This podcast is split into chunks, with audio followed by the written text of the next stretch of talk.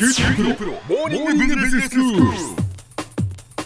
今日の講師は九州大学学術研究産学官連携本部教授でロバート・ファン・アントレプレナーシップセンターセンター長の谷口博文先生ですよろしくお願いしますよろしくお願いします。先生今日はどういうお話でしょうか？今日はあーフィンテックのお話をしようと思ってるんですけれども、はい。フィンテック、はい。初めて聞きました先生。あーそうですか。ええ。フィンテックっていうのはまああのフィナンシャル金融ですね、ええ。のテクノロジー技術、はい。まあこれを合わせてフィンテックってまあ言ってるんですけど。金融と技術を合わせたもの、そうですね。ということは、はい、要するにですね、まあ、同じその金融の世界でも、ええ。今やその ICT を使って、えーすごく新しいサービスが出てきてるわけですね。はいはい。AI だとかいろんなのを使うとですね、金融の世界もガラッと変わってしまうというので今大変その話題になってまして、ええ。特にそのイノベーションとかですね、まあ、そういった分野にいろんな形で関与する方はこれがまあ今最先端ということで大変関心が持たれています。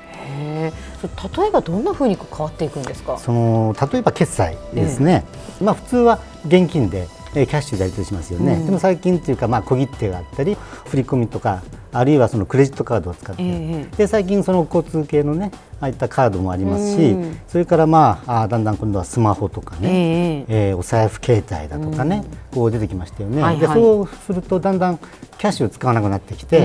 えーそのインターネットとかそういうオンラインでもって決済をするということが出てきましたね。ええ。でこれがあーもっと進むとあー LINEPay とか PayPal とか ApplePay とか、AliPay とかね。こういろいろあるんですよ。ええ今あのだんだんだんだんそういうもう本当に手軽に簡単に決済できる。でそれも銀行を通さないで例えばあなたと割り勘するときにじゃあ誰々さんにいくら送りますとかそんな感じで決済支払いができちゃうんですよ。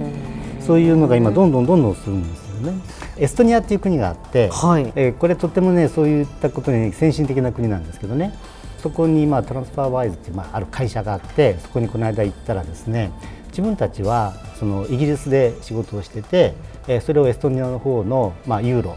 に変えて送ってほしいとその途中で銀行とかなんとかね随分手数料取られてて減っちゃうと。これなんでそうなっちゃうのかと。でいろいろやってるうちにですねあこれだったら自分たちが技術を使ってあの特にあのブロックチェーンっていうですね、まあ、新しい技術を使ってやるともう手数料なんかほとんどないような感じで送金できると。いうことでそのサービスを始めたんです。でそしたらですねこれは便利だということでみんな使うようになってきて従来のやり方だと銀行の口座にあるお金をその外国にあるその銀行の支店とかなんとかでこう電信かなんかでこうやってもらって出すしかなかったのが、今や直接誰さんのところにいくら送金するというようなことがだんだんできるようになってきてでこういうのはやっぱりそのお技術的にその進んできたので、まあ、できるようにえーなったわけだけども、でまあこういうその便利になってくるのはわかるんですけど、果たしてこう安心できるのかどうかっていうところも心配ですよね。そうですよ。ね。やっぱりあの現金が一番安心だし、やっぱり銀行がねあの預金預けておくのが、あどこに預けるかって言ったらやっぱり銀行じゃないと安心できないとはいいうことありますよね。で今までやっぱり銀行っていうのは人のお金を預かるものだから。預金取扱金融機関っていうのは、まあ、日本でもとてもその厳しく規制されていて、えーまあ、それがあるからこそまあ信用できるというふうになってるわけですね。ただだんだんだんだんその新しいものが出てくると、従来と同じように銀行がそうやって預金で集めたお金を人に貸すと。今これはあの実は間接金融っていうんです。はい。だから銀行が間に入って、ええ。まあ、そこがまあ責任を持つわけですよね。しかしその本当はお金が余ってる人と借りたい人が直接それが分かればね、そしたらじゃああなたに貸すっていうふうになりますよね、えそういうことは今まではできなかったから。そうですね。だから銀行がやってた、うん。でそれをその、お金融仲介機能というふうに言ってたわけですよ、そんな情報をみんな持ってないからね。ところが今はスマホで お金借りたい人っていうと集まってくるでしょ。貸したい人って集まってくるでしょ。でその人たちをこのプラットフォームの上でマッチングさせてあげればお金の貸し借りが個人と個人でできるようになっちゃって、はい。そういう技術ができちゃったわけですよね。そうすると銀行はどうするんだろうと、お金の余った人とお金の足りない人をただその個人と個人でそのプラットフォームの上でくっつけると。いうのはちょうどあのシェアリングエコノミーでやってるのと同じなんですよ。うんそうですね。あのシェアリングエコノミーってねその民泊とかその車の相乗りとか教えていただきましたけれども、えそういうその余っている部屋とか車を有効に使ってもらおうと、使いたい人に使ってもらおうっていうビジネスでしたけれども、うん。うん。まあお金が余っている人って羨ましいなと思いますけど。まあ確かにね自分で使わないんだったらね、うん。うん。その使いたい人にうん。そのまあ貸すっていうのは考えますよね。ね、それでまあもちろん金利とかねね。あるんだけど、ええええ。危なければ金利高いだろうし、大丈夫だと思えば金利低いだろうしアメリカだとねものすごく大規模にやってるんです。あのレンディングクラブっていう、まあ、これもあるアプリをやってる会社ですけどこれはね今の個人で、まあ、借りたい貸したいというのをそのプラットフォームの上で結びつけるというビジネスをやってる、でこれはもう上場してしまってもう時価総額というのも大変大きな金額になっている、もう日本の地方銀行よりも大きなぐらいの規模になっているっていうのをやってます。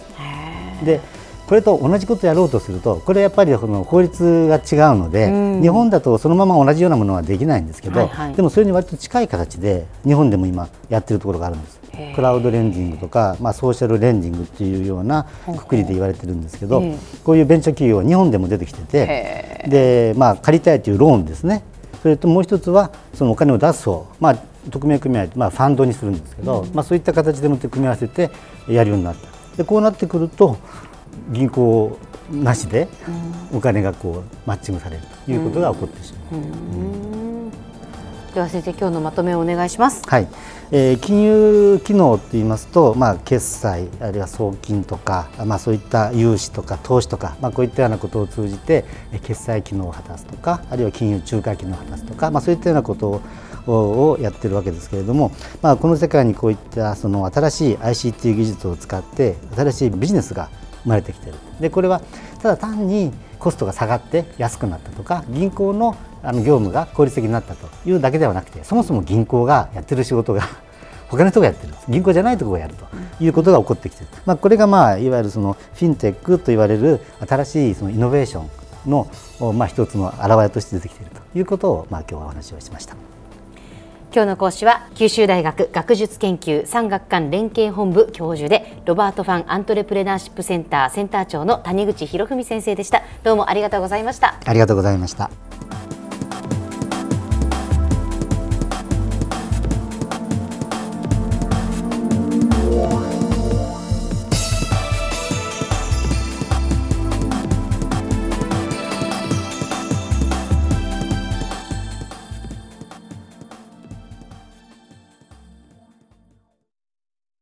QT プロは通信ネットワーク、セキュリティ、クラウドなど QT ネットがお届けする ICT サービスです。